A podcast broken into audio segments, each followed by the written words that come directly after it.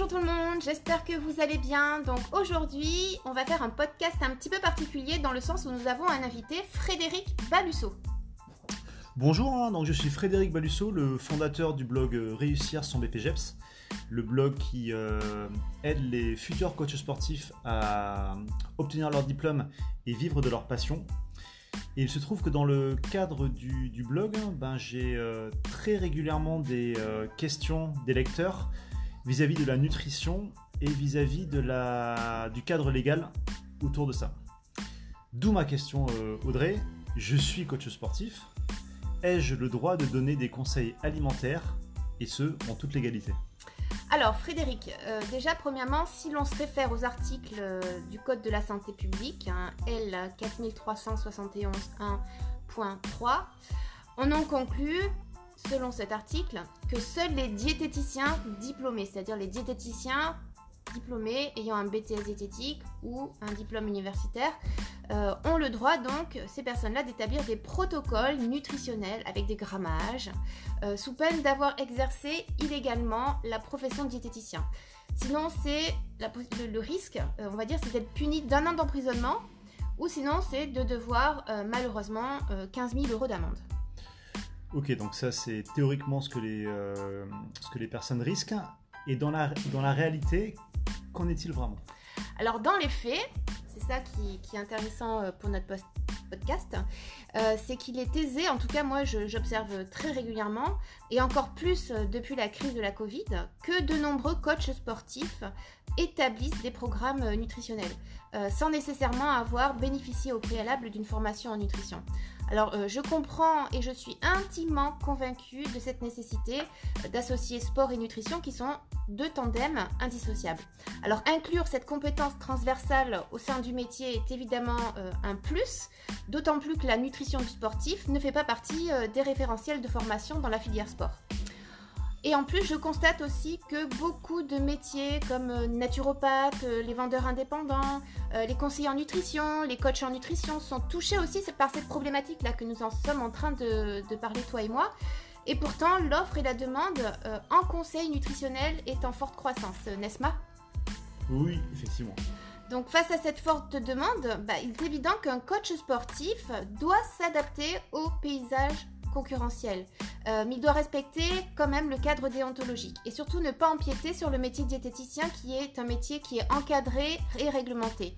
Et pourtant, en tant que diététicienne libérale, euh, il m'arrive malheureusement très souvent de passer derrière un programme nutritionnel avec des grammages établis par un coach sportif avec des erreurs monumentales et un risque certain pour la santé du client.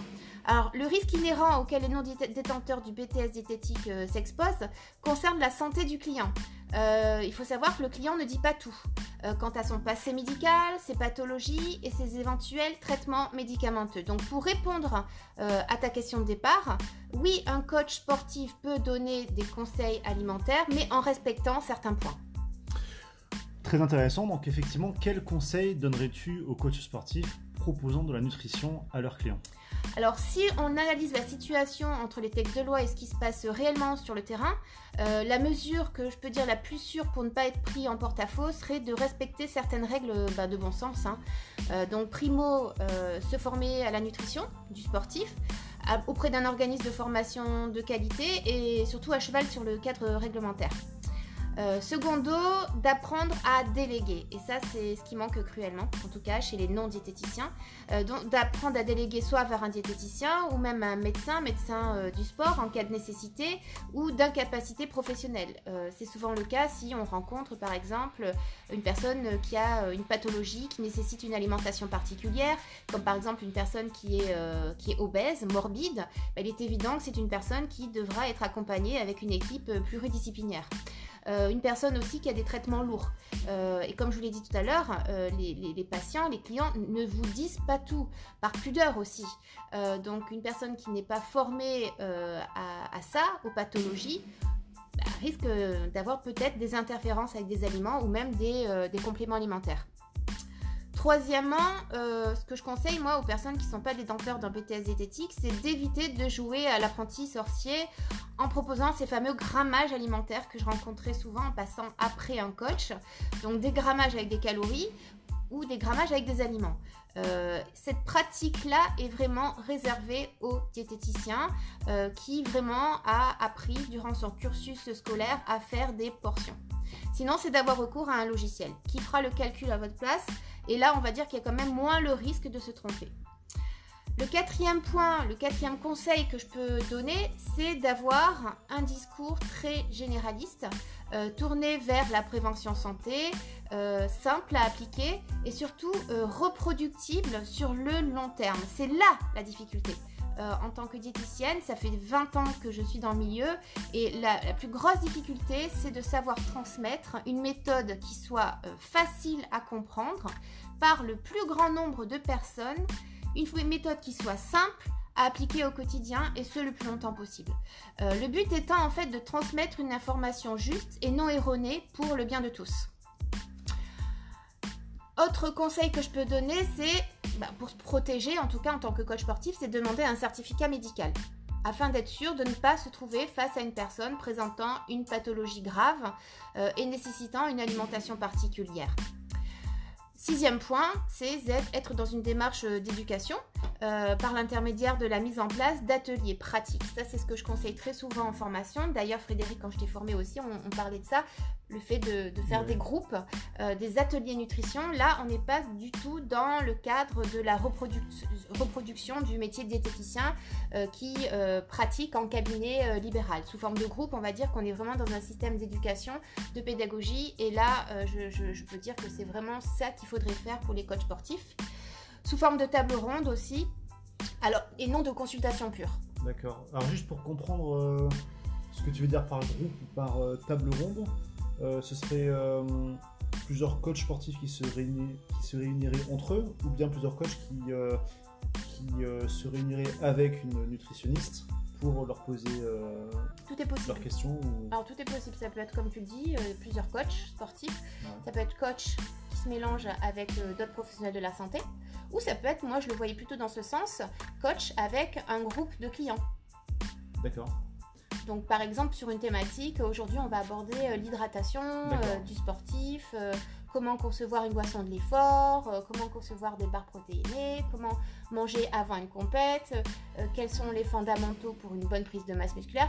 Et en faisant des thématiques comme ça, on est vraiment sur quelque chose qui ne va pas empiéter sur le métier de diététicien. D'accord, oui, parce est un petit peu sur une, sur une euh, sensibilisation à des, euh, bonnes pratiques. à des bonnes pratiques. Et ça, du coup, c'est généraliste et il n'y a pas de, pas de grammage par rapport à ça. C'est ça. En fait, bien souvent, euh, le problème, c'est que les gens pensent que c'est le grammage qui va faire la différence. Pas du tout. Pour moi, ce qui fait la différence, c'est encore une fois de transmettre des informations, donner des conseils qui soient le plus reproductibles le plus longtemps possible. C'est souvent des conseils qui peuvent être très simples, mais ça peut être des conseils aussi qui, peuvent être très pointus. Il ne faut pas euh, penser que des conseils, c'est farfelu, pas du tout.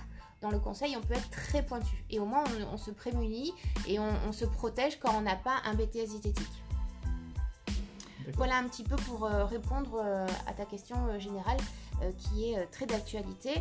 Et après, euh, je, dis toujours à, mes nouveaux clients que heureusement les choses avancent en France et que depuis qu'il y a ce CQP IF, eh ben on a quand même une toute petite introduction en nutrition.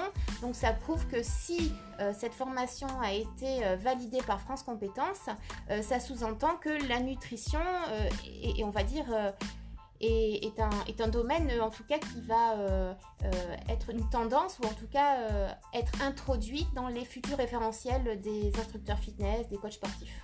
Effectivement, on savait par la pratique que c'était intimement lié coaching sportif et nutrition, qu'on ne pouvait pas arriver à des résultats sans la nutrition. Et donc là, effectivement, avec le CQPIF, pour la première fois, on a cette confirmation Super. Très bien.